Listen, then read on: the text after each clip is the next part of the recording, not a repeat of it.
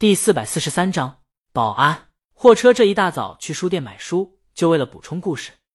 若不然，丫丫再想起江阳，他岂不前功尽弃？然后，因为江阳这个作者书写的挺不错，所以货车就问店员有没有江阳的新书。店员就给货车推荐了一本科幻杂志，说杂志上有江阳最新的作品，还说许多人看这本书看哭了。货车买了一本，他现在刚出书店。就迫不及待把杂志打开了。他刚顺着目录页翻到小说所在的那一页，就听见后面有孩子的笑声。他回头一看，两个半大的小孩正拿着手比划他的身高，然后往他们自己身上量。货车停下看他们，他们装作若无其事，扭头走了。货车讨厌这些半大的孩子，小的孩子很多还不懂，还很弱，还多依靠大人，不会表现出这种嘲笑的情绪。大的孩子。很多已经有共情的能力了，即便有个别的想嘲笑他的身高，也知道羞耻，不会这么明目张胆。就这种不大不小的熊孩子，出生的牛犊一样，总觉得这世界围着他转的，可以毫无顾忌的去嘲笑别人。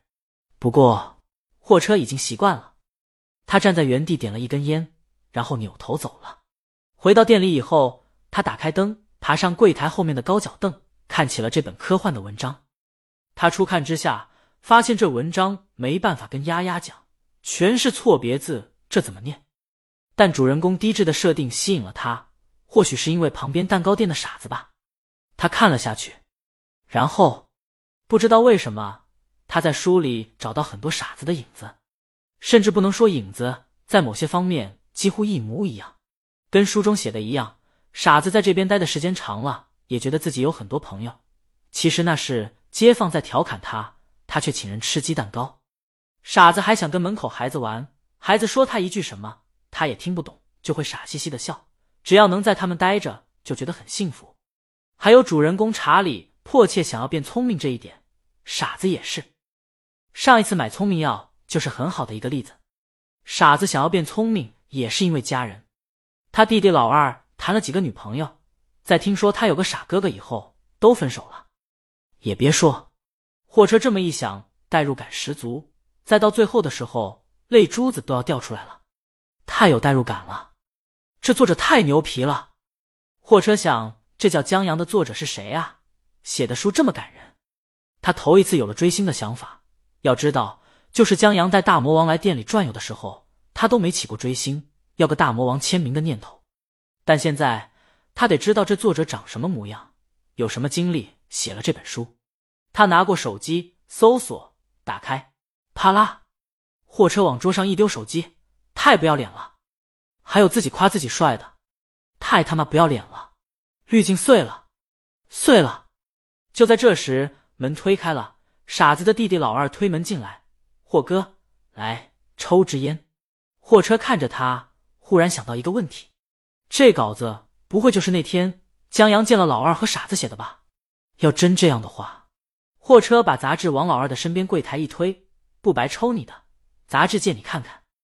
老二翻了一下，我看书就晕。他放下，把烟递给货车。晚上下班了，让我哥在你这儿待会儿。货车接过，你去干什么？打扮的这么正经，约会？老二见客户，他又找了个推销课程的工作，就课外辅导班的那种，底薪加提成。昨天他刚成交了第一单。今天要跟老师一起去学生家里家访，了解下学生相关学习成绩信息之类的，体现专业性。走了，老二叮嘱一句走了。不等货车收回目光，他又推门进来，拿走杂志。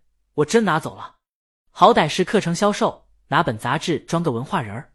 他又摆手走了。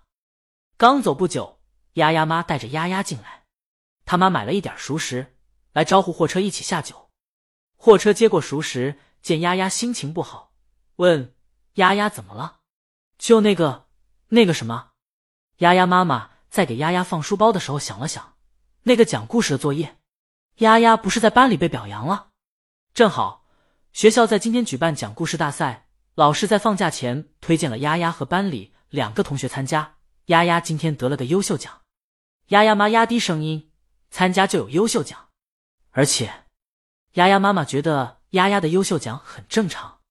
丫丫在台上把故事讲得磕磕绊绊。然后这故事本来就没那么吸引人，也就加了个丫丫自己承认偷吃糕点的错误，才有了那么一点意思。台上那么多小朋友讲的那么流利，他被比下去理所当然。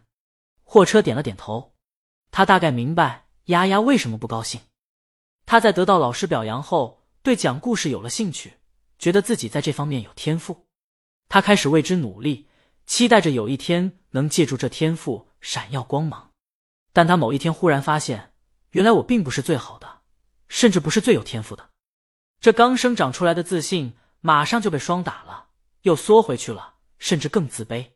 但这就是成长，他也没办法，只能适应了。他们喝酒吃菜，丫丫拿着筷子闷闷不乐，带着货车和丫丫妈说话也少了。就在他们有一搭没一搭的说话时，丫丫妈聊天软件响了，一个熟人语音给他介绍兼职的活儿。丫丫妈。女保安是八个，没问题。您需要多少人？您放心，绝对信得过，还都我这吨位的，下盘稳得很。到时候就是推土机来了，都推不走我们。得嘞，就这么定了。丫丫妈挂了电话，这周末有活了。丫丫妈没白闯荡，认识不少人，有这种兼职女保安的活儿都找她。丫丫妈做的也不错，这其中少不了货车帮忙。她在忙这些的时候，都是货车帮忙照看孩子，所以。丫丫妈常请他吃饭，来走一个。丫丫妈举起啤酒，在他们喝啤酒的时候，隔一条马路的小区里，江阳正在填写明信片。他在离开渔港跟婆婆告别时曾说过，他以后要去什么地方旅游了，就继续寄明信片给他。这次寄的是最近的景点，就皇帝住的那地儿。坐高铁慢。他和李青宁昨天凌晨到的京都，早上起的迟，就没去上班。而是在休息够以后去那地儿溜达了一圈。江阳在填的时候忽然记起来，老婆，咱家打印机可以打印照片吗？李青宁也在写东西，他写的是歌儿，一九零零。就在听了江阳的《海上钢琴师》故事以后，有灵感写的歌，现在就差编曲了。江阳挠头，出去玩忘记给英姐他们买明信片了。李青宁瞥他一眼，他就不信。江阳有过给他们买明信片的念头，你打算打印什么？江阳没什么打印的，就打印我钓鱼的那几张照片吧。李青宁就知道，他翻了个白眼，没再理他。江阳在填写了明信片以后，过来拿李青宁的手机，上面有很多假期他的照片，唯独没有他钓上大鱼的照片。